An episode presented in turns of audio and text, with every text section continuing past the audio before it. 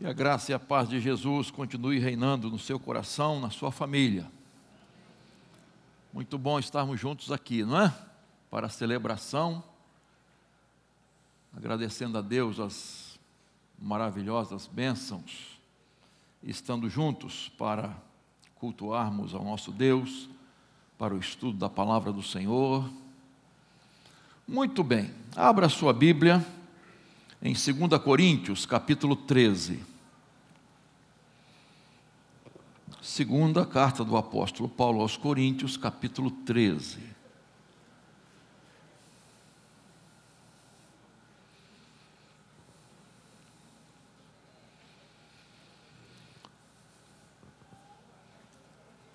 Versículos 5 e 6. Veja aí, está sendo projetado também.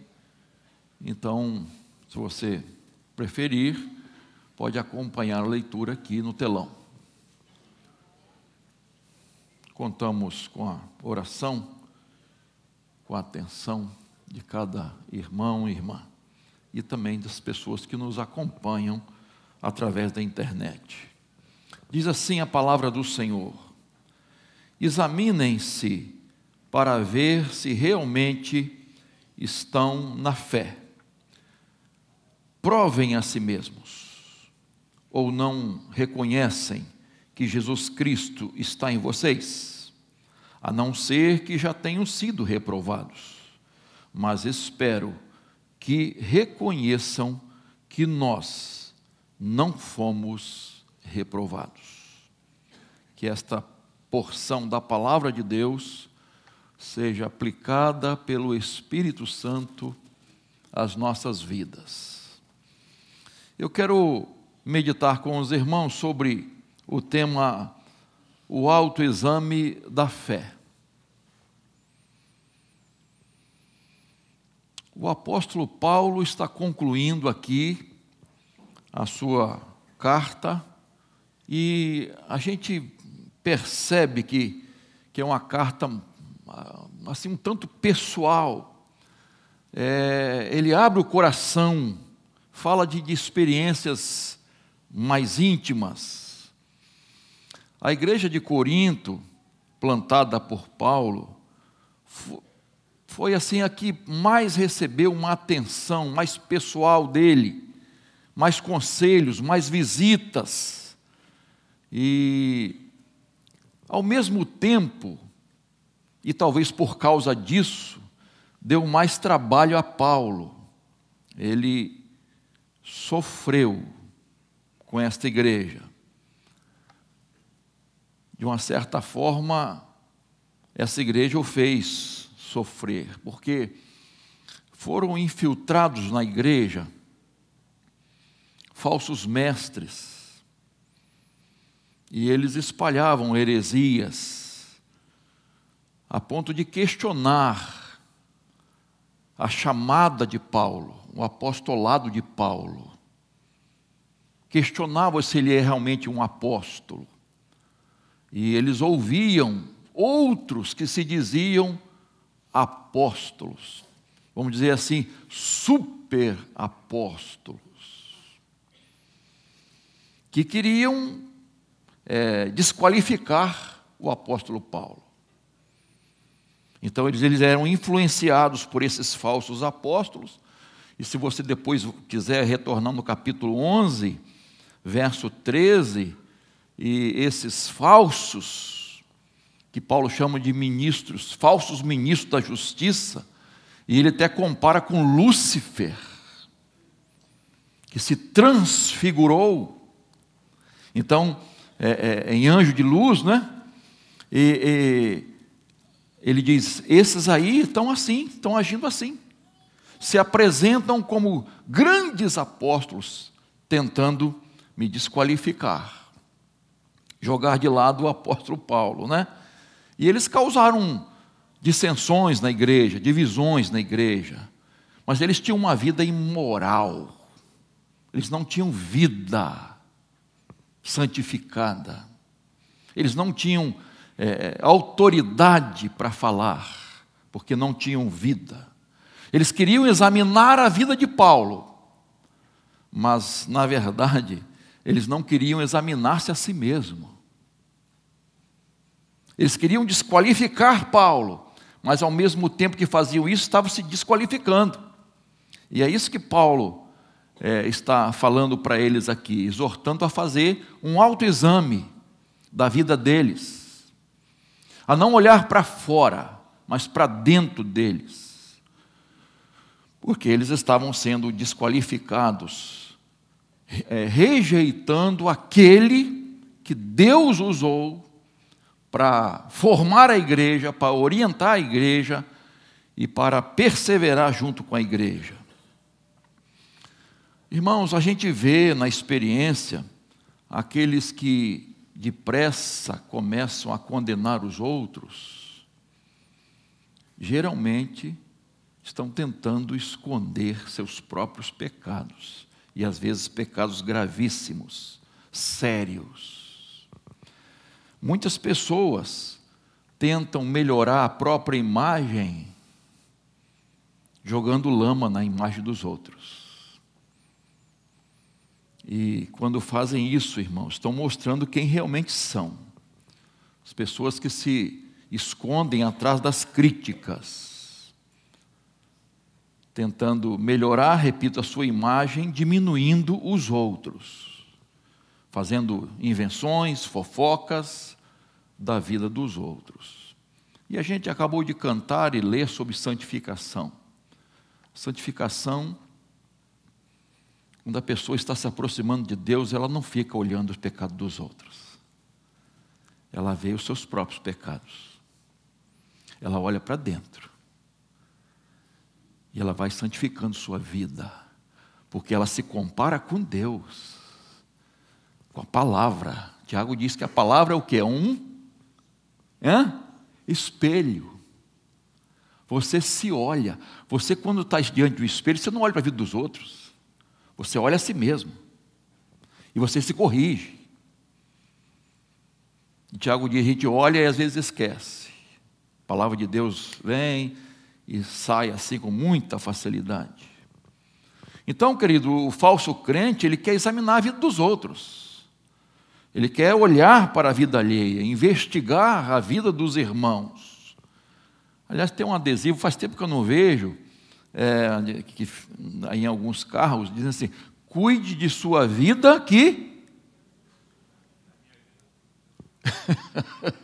Tem outros então, né?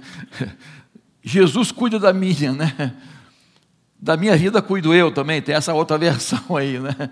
Cuide de sua vida, meu irmão. Cuide de sua vida, deixe que Jesus cuide da minha. Jesus alertou sobre isso, falando que os fariseus viam o que no olho dos outros? um cisquinho. E é difícil ver um cisquinho na vida dos outros, né? Mas não vi o quê? Uma trave que estava aqui. É fácil ver o erro dos outros, criticar, fazer fofoca, mas não quer olhar para a sua própria vida. Tem um livrinho do pastor João Soares da Fonseca, não é João Soares, não, hein? Que faleceu essa semana. É João Soares da Fonseca, ele fala de uma experiência, ele estava para levar o carro na oficina, o carro, a porta do carro não estava fechando direito. E, e, ficava meio aberta, né? E ele ia levar o, o, o carro na segunda-feira, mas aí a esposa antes teve que sair para fazer uma coisa mais urgente, perto. E ela saiu com o carro mesmo assim, a, a PEG, né? Eles até há pouco tempo eram, estavam na PIB do Rio de Janeiro, agora saíram, estão nos Estados Unidos, Canadá, por aí, estão por aí. Mas ele conta experiências de que ela saiu e com, com o carro assim, a porta né, não fechando direito, e aí quando ela estava na, na estrada, um homem, um outro motorista, começou a avisar ela,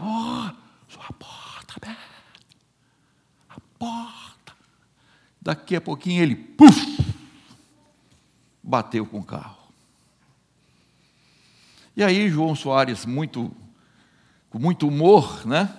O livro, o livro dele é de muito humor.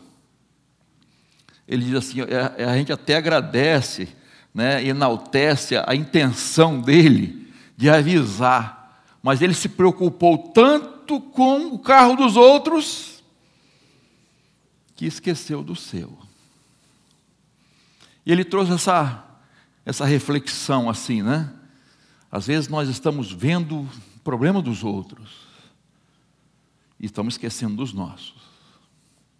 Olhar para a nossa vida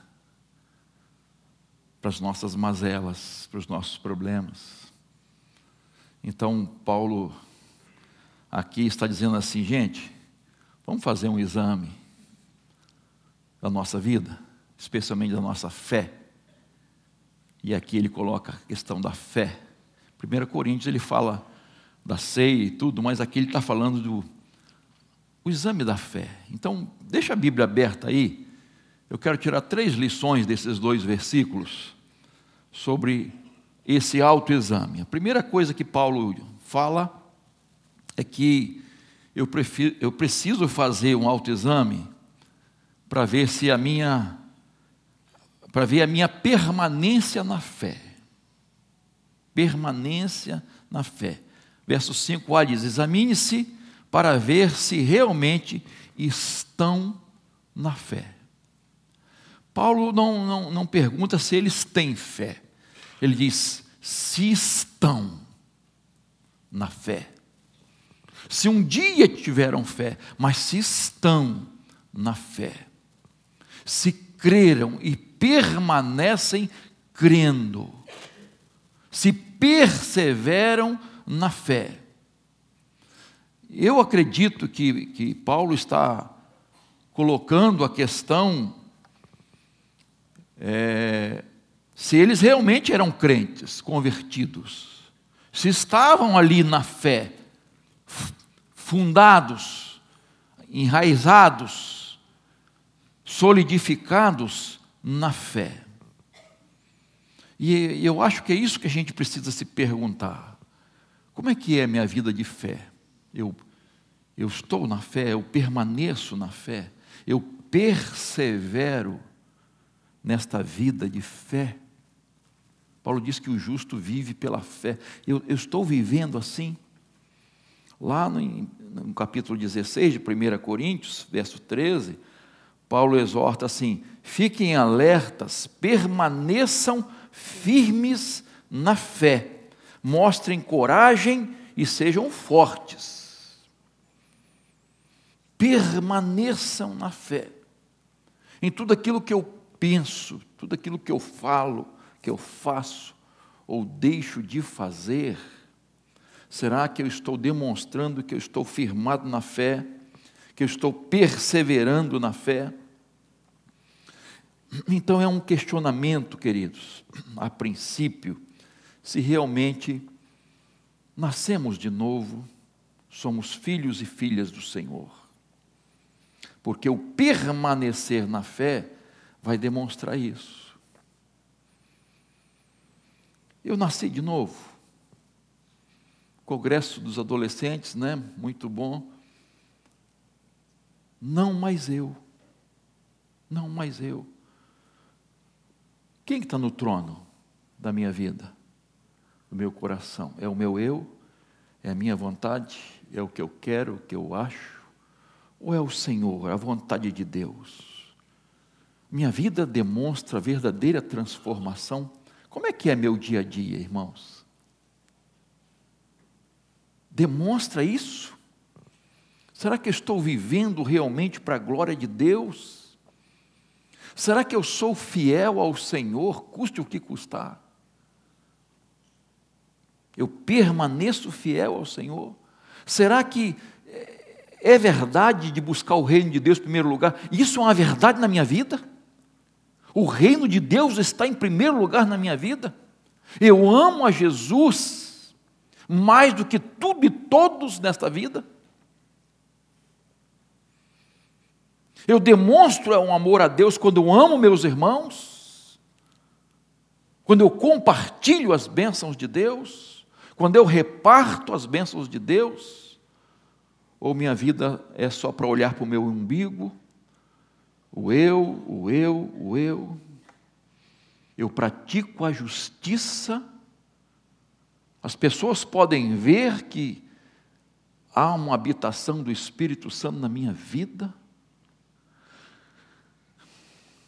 Nos nossos relacionamentos, irmãos, as pessoas percebem que há uma diferença em nós. Então eu, eu preciso me questionar. A minha fé está firmada no Senhor? Na igreja de Corinto, irmãos, certamente muita gente estava ali sem conversão. Pela forma que eles agiam, que eles tratavam o apóstolo Paulo, o que estava acontecendo na igreja, não é? O abrigo a, a, certos pecados gravíssimos, né?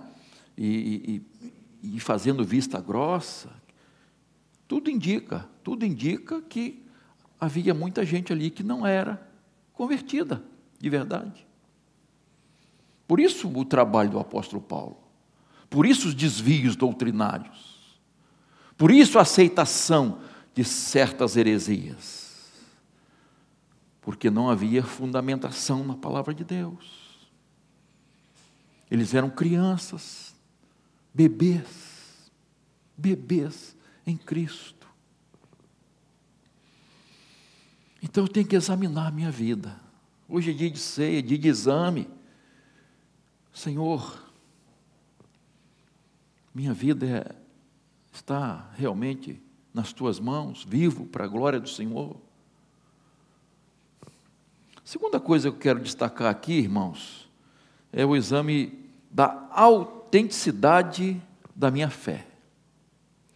E o verso 5 ele continua assim: provem a si mesmos. E aqui,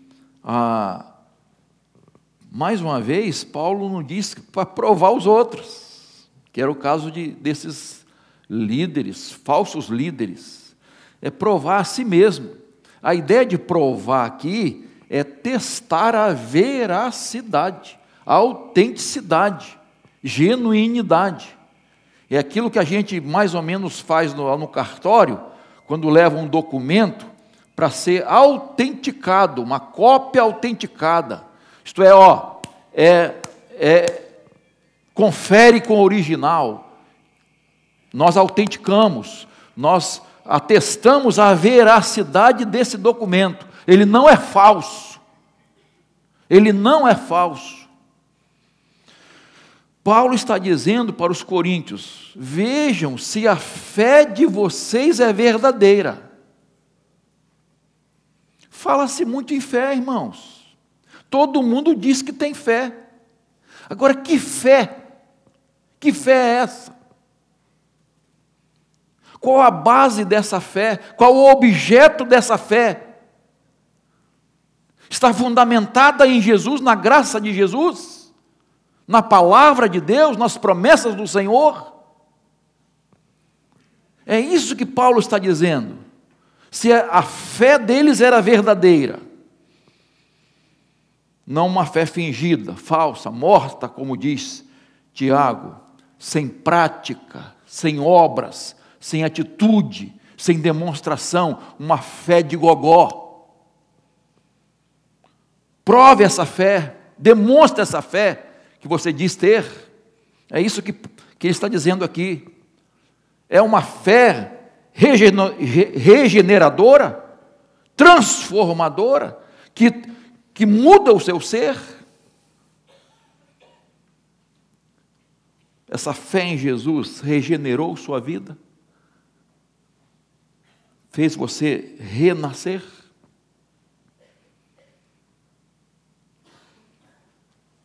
Deu as costas para o mundo de verdade? Deu as costas para o mundo de verdade? Para os prazeres carnais, pecaminosos? Eu tenho que verificar isso, porque isso vai ser demonstrado pela minha conduta, pela minha vida pelos negócios que eu faço, como eu me relaciono com os outros. como eu me posiciono diante das ideologias que surgem. Eu tenho que demonstrar isso na minha vida. Em Apocalipse, capítulo 14, verso 12, diz que diz assim, ó: Aqui está a perseverança dos santos, os que guardam os mandamentos de Deus e a fé em Jesus.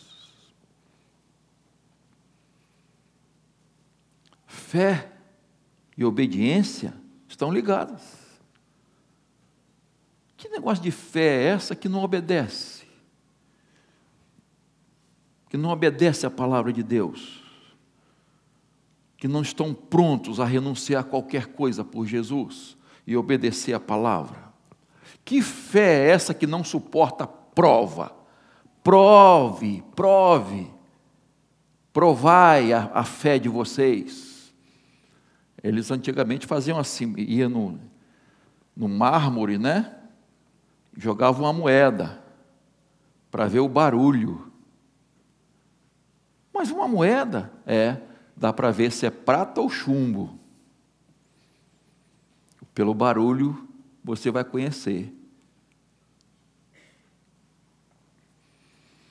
Irmãos, nós somos provados. E a prova revela os verdadeiros cristãos. Jesus não prometeu vida fácil para ninguém. Esse evangelho que estão pregando de vida fácil não é o evangelho de Jesus. Não é, queridos. Não foi o evangelho que os apóstolos vivenciaram, que a igreja primitiva vivenciou.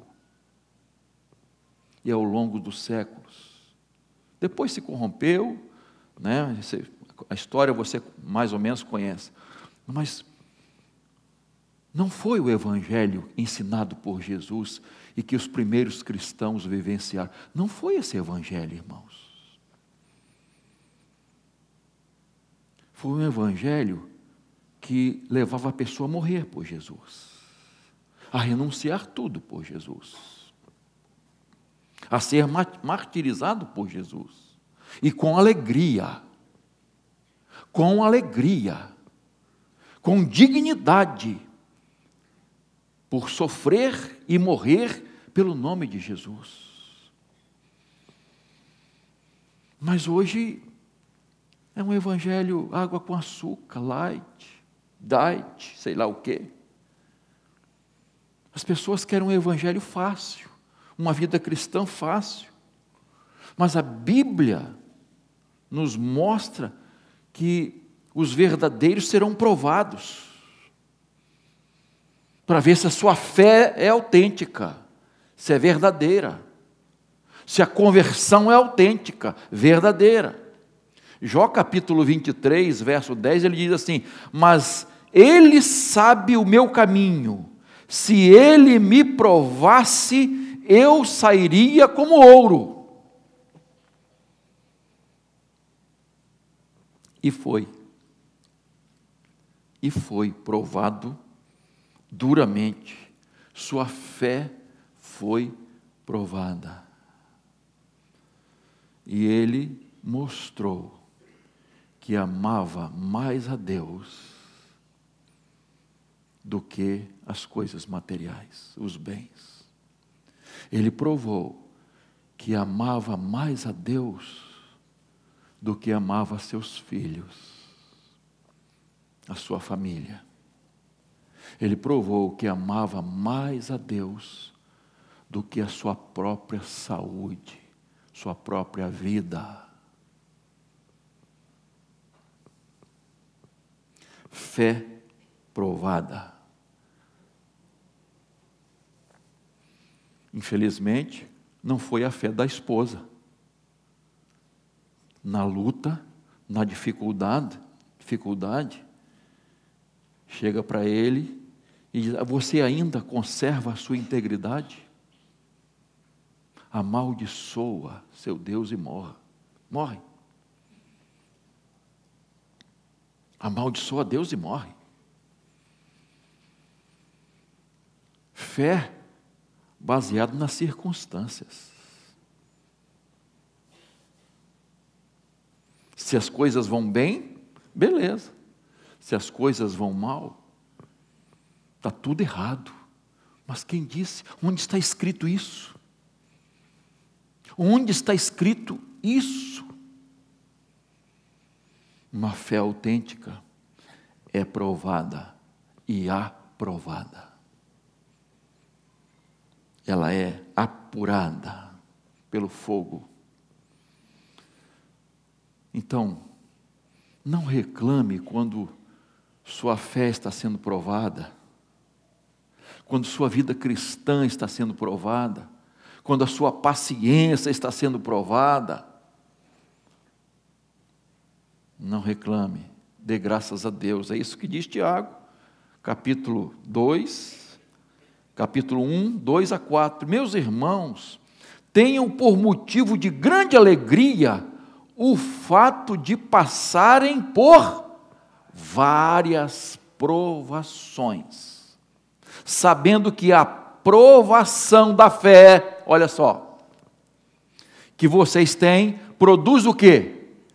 Perseverança. Ora, a perseverança deve ter ação completa para que vocês sejam perfeitos e íntegros, sem que lhes falte nada.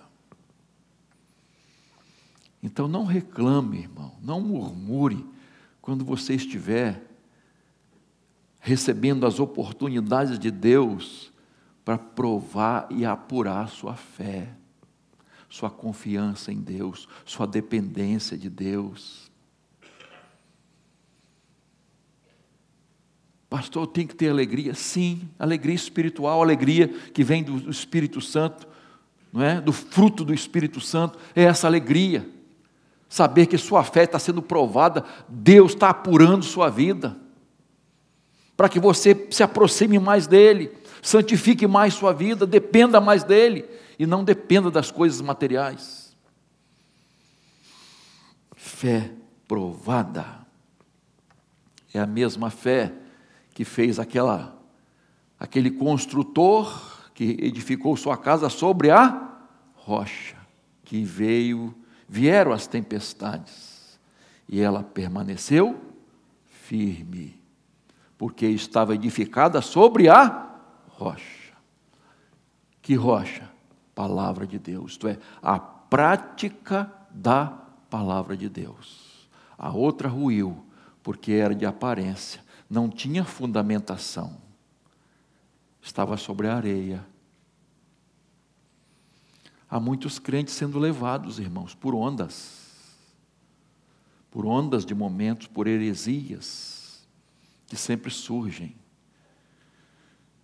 A fé não está firmada na rocha da palavra de Deus. Às vezes as pessoas nem conhecem a palavra. Geração de irmãos, de crentes, de cristãos que não conhecem a Bíblia. Que tristeza, irmãos. Analfabetos da palavra de Deus. Acham que nem precisa da escola bíblica dominical. Já sabem tudo. Então, Paulo diz: examine, prove essa fé, para ver se ela é autêntica, verdadeira. Quem permanece na fé é fiel a Deus, custe o que custar. Quem permanece na fé não permite que a alegria se vá embora, porque essa alegria não está fundamentada nas circunstâncias mas ela vem do, do Espírito Santo. Mesmo estando em festa ou em luto, essa fé persevera no aperto ou na abundância, tendo sobrando ou faltando, na pobreza ou na riqueza, estando perto ou longe, essa fé é evidenciada. Pessoa sozinha ou no meio da turma, da galera. a fé é a mesma. Na vizinhança ou lá na faculdade. Na rede da sua casa ou nas redes sociais. A fé é a mesma. O testemunho é o mesmo. A perseverança é a mesma. Essa fé é vista. Eu gosto de Tiago porque ele fala que fé não é só algo abstrato. Tiago, assim, ele é muito prático, vocês sabem disso, né? Ele fala de prática. Tiago não entra em questões, questões doutrinárias, ele é prático. Então ele diz: a fé é vista sim, pela sua vida, pelo que você faz. As pessoas podem ver sua fé. Que Deus nos ajude, irmãos, a suportar, a ter uma fé que suporta qualquer dificuldade, qualquer luta, qualquer aflição, e ela não muda.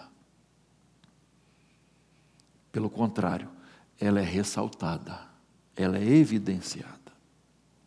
Por último, volte aí o verso 5, finalzinho. É, finalzinho do verso 5, diz assim: Ou não reconhecem que Jesus Cristo está em vocês, a não ser que já tenham sido reprovados. Mas espero que reconheçam que nós não fomos reprovados. Eu preciso examinar minha aprovação em Cristo pela fé. Repito, aqueles falsos irmãos estavam tentando reprovar Paulo. Eles estavam querendo, de alguma forma, ah, achar alguma coisa que reprovasse o ministério e o apostolado de Paulo. Mas, na verdade, fazendo isso, eles estavam demonstrando que eles estavam reprovados. Por quê? Porque a própria igreja que estava ali era uma evidência da chamada de Paulo, do apostolado de Paulo. Aquela igreja que ele fundou. Os irmãos eram uma prova disso, de que ele era um homem de Deus que pregou o evangelho da graça de Deus e que falava pelo Espírito Santo. Porque muitas vezes Paulo era duro, enfático, e ele não se do, dobrava diante das circunstâncias, da oposição, das críticas, ele permanecia firme. Paulo está dizendo que a nossa união com Cristo é evidência de que estamos aprovados é evidência de que estamos aprovados, nós estamos vivendo em Cristo. Nós estamos fundamentados em Cristo. Cristo está em vocês, então vocês estão aprovados. Mas se Ele está em vocês, vocês estão em Cristo. Você lembra que, da, de João 15, né, da parábola da figueira, né? Ah, a figueira e as varas, videira, né? Videira e as varas. A vara que estiver fora, desligada, não vai dar fruto. Ah, no verso 6 ele diz: Se alguém não permanece em mim, olha, será lançado fora, à semelhança do ramo, e secará e o apanham e lançam no fogo. União, comunhão, estar juntos. Nossa vida, irmãos, de devoção, mostra que nós estamos em Cristo. Como é que é sua vida devocional? Como é que é a sua comunhão com Deus, seu conhecimento de Deus? Conhecer Deus faz toda a diferença, irmãos. Há muita gente que está dizendo assim: não, como é que eu posso conhecer a vontade de Deus? É que eu posso conhecer a vontade de Deus? Meu irmão, a vontade de Deus está revelada aqui. As Escrituras sagradas.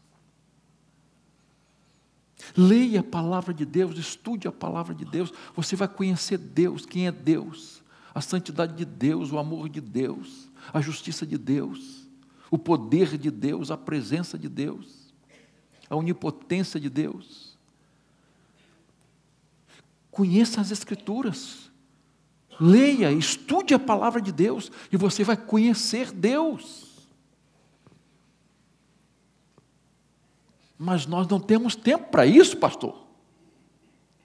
Nossa vida é muito corrida, pastor.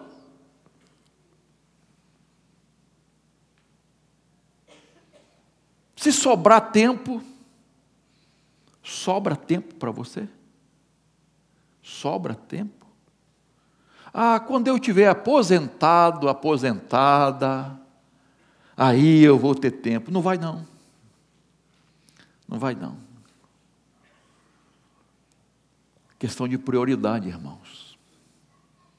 Deus tem prioridade na sua vida? A comunhão com Deus faz toda a diferença na sua alegria, no seu ser, na sua vida nos seus relacionamentos. A comunhão com Deus faz toda a diferença. O seu dia será diferente se você começar orando logo de manhã. Faz toda a diferença, irmãos. Pastor, eu levanto cedo, sai correndo. Levanto quatro horas. Levanta três. Muito cedo? Ou arrume o tempo para estar com Deus. Até no tempo nós precisamos observar as primícias. Não é só dízimos e ofertas, até no tempo. Eu dou a Deus o melhor que eu tenho. Qual o seu melhor? Qual o seu melhor, irmão? Um irmão outro dia falou assim: Pastor, não sei o que acontece comigo, quando eu começo a ler a Bíblia, me dá um sono.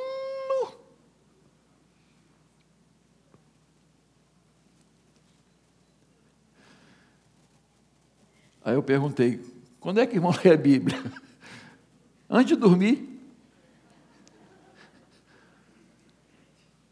Meu irmão, começa a ler a Bíblia quando você acorda. Aí não vai ter sono. Primícias, irmãos, comunhão com Deus, ser aprovado por Deus. Se eu vivo com o Senhor, eu sou aprovado por Deus. Há evidências disso, há frutos da sua vida com Deus. Imagine, irmãos, que a perseguição chegou. E, gente, a perseguição, fim dos tempos. A provação, aqueles que serão provados mesmo. E aí, imagine que o comunismo tome conta do Brasil, Deus nos livre e guarde, e que estejam matando os cristãos estejam sacrificando os cristãos, martirizando todos os cristãos. Imagine. Está chegando, já chegou em muitos lugares. Você sabe disso. A gente pede a Deus e trabalha para que isso não chegue aqui. Mas imagine que esteja instalado aqui. E aí vão observar quem são os cristãos para serem martirizados. Eu pergunto a você: haveria evidências na sua vida de que você é um verdadeiro cristão?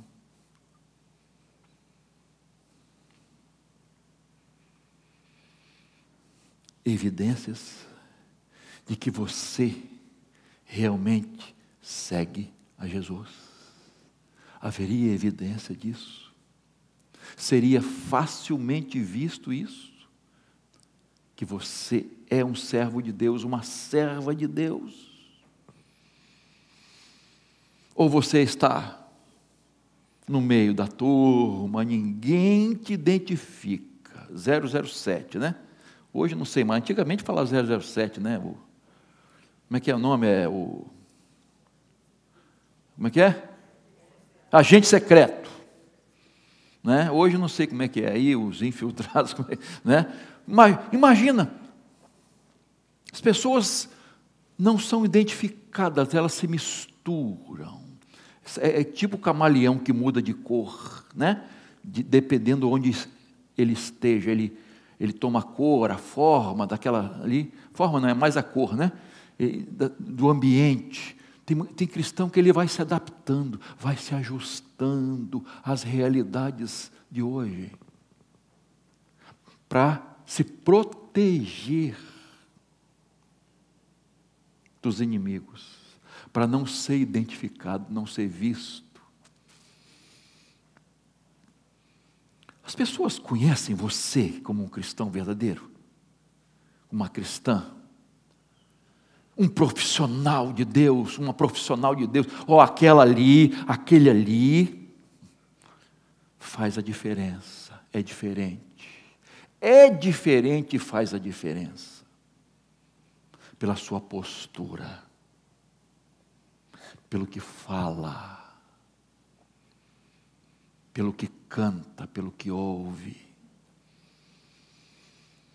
Seus vizinhos podem ver isso, irmãos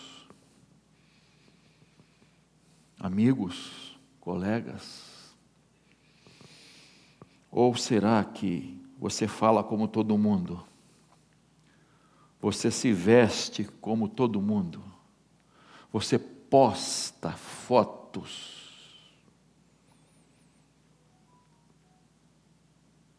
Como todo mundo. Aquelas fotos que evidenciam o corpo seus dotes físicos. Já imaginou, irmãos?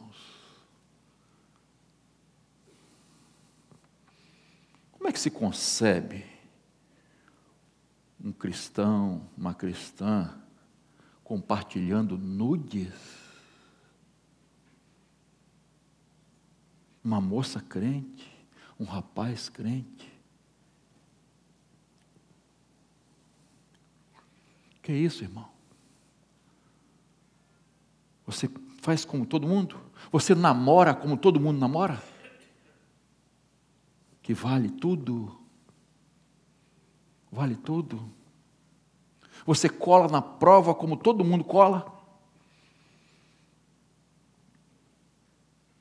Você negocia como todo mundo? Você mente como todo mundo? Porque às vezes é necessário mentir, pastor. Não é a questão aí? Né? Às vezes é preciso mentir. E aí pega Raabe.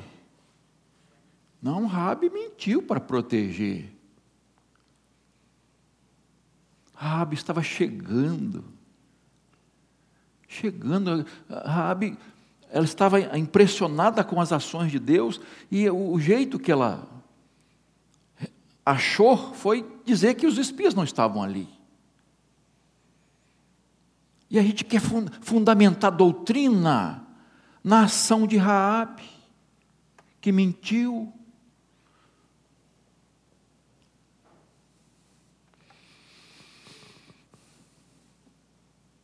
Todo mundo mente, pastor. Mas você não é todo mundo. Né? Eu sei que alguns pais falam assim, papai, mamãe, todo mundo está fazendo isso, mas você não é todo mundo. Você não é todo mundo.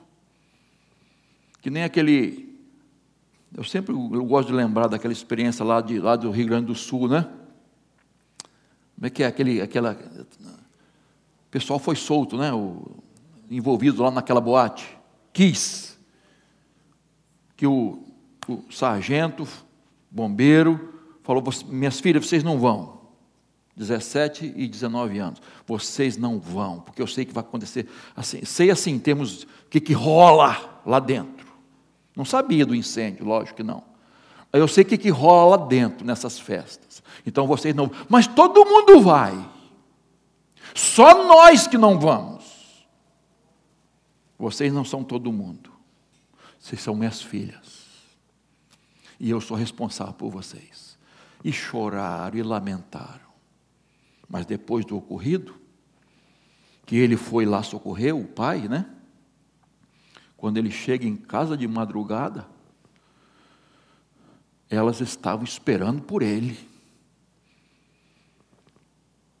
em lágrimas, para agradecer o pai, agradecer por ele não ter deixado elas irem, que poderiam estar mortas como duzentas e poucas pessoas. Todo mundo. Isso é normal, é assim mesmo. A gente está cansado de ouvir isso, irmãos. O homossexualismo não é normal, irmãos. Nós não podemos aceitar isso. A Bíblia condena essa prática. Então eu não posso me acostumar com isso.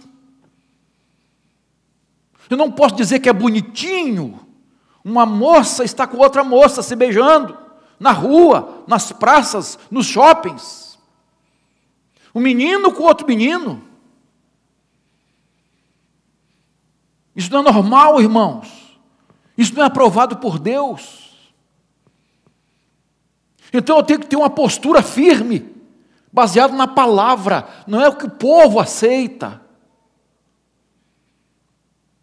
não é o que as redes de televisão, de rádio e os meios de comunicação estão bombeando aí, tentando abrir a cabeça e botar isso na cabeça dos outros, de todo mundo.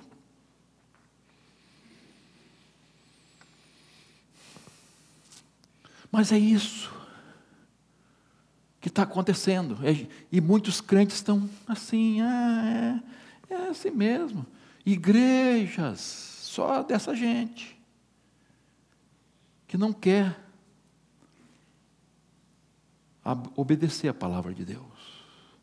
Quer que a Bíblia se ajuste à sua realidade. Não, vamos mudar esses textos aqui para concordar com a gente. Concordar com essa prática. Não, não é bem assim não. Não é bem assim não. A interpretação é outra. Irmãos, não é assim.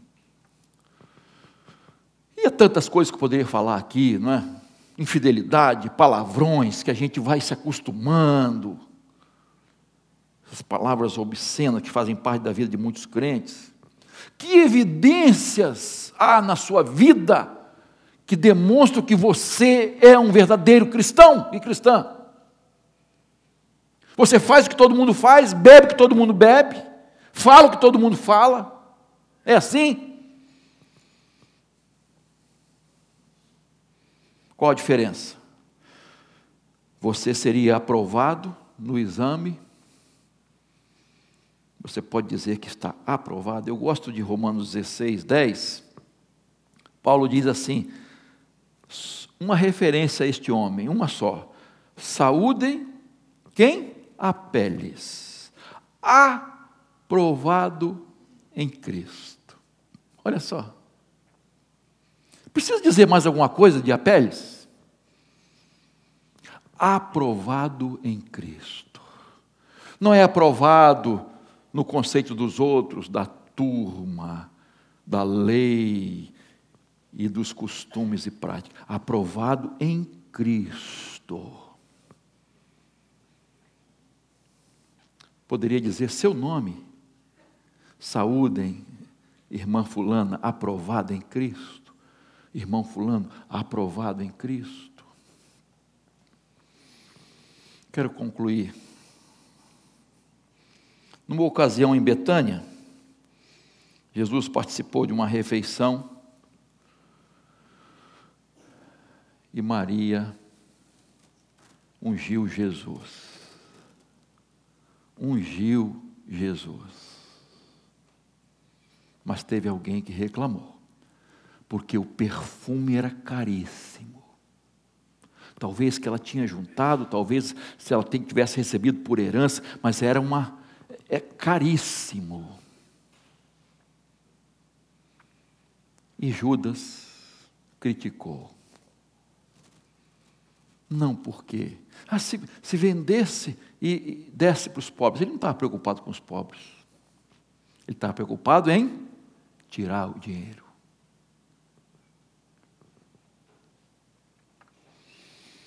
Criticou a ação de Maria. E alguns foram na água dele.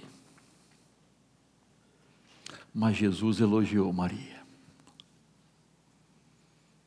de Judas uma crítica ferrenha, mas de Jesus um elogio maravilhoso. Às vezes a gente está criticando os outros, criticando, olhando, e está esquecendo de olhar para nós mesmos. Paulo nos convida a examinar nossa própria vida, não examinar a vida dos outros. Ele nos convida a olhar para as nossas mazelas, não escondê-las, justificá-las, mas olhar para dentro de nós.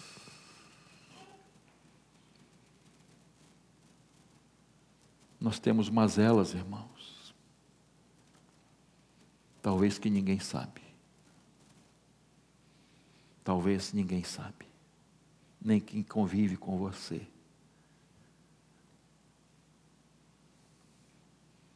Mas você sabe quem você é, e Deus também sabe. O quanto nós precisamos da graça de Deus, da misericórdia do Senhor. Olhe para dentro de você, examine sua vida cristã, examine sua fé sua perseverança na fé, sua permanência na fé. Você está permanecendo na fé. Paulo disse: Combati o bom combate, acabei a carreira, guardei a fé, conservei a minha fé. Aquele que perseverar até o fim, o fiel, receberá a coroa da vida. persevere na fé, que sua fé seja inabalável como um monte de Sião. Veja a autenticidade da sua fé. Sua fé é baseada em quê? Em quem? Está firmada em quê? Em quem? Qual é a base da sua fé? Ela suporta provações, suporta lutas, suporta dificuldades suporta as aflições dessa vida? Você seria capaz de enfrentar as provações de Jó? As provações do apóstolo Paulo?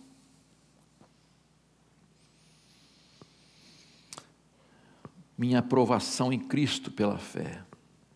Hoje, se você fosse examinado,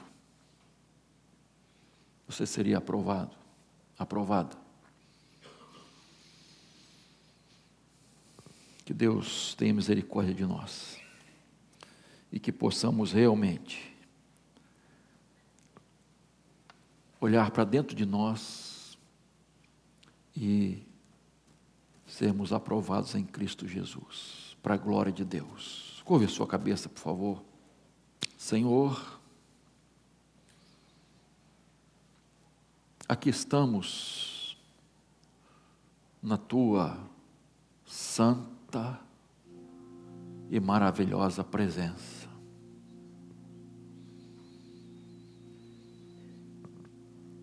Não queremos olhar para a vida dos outros, Senhor.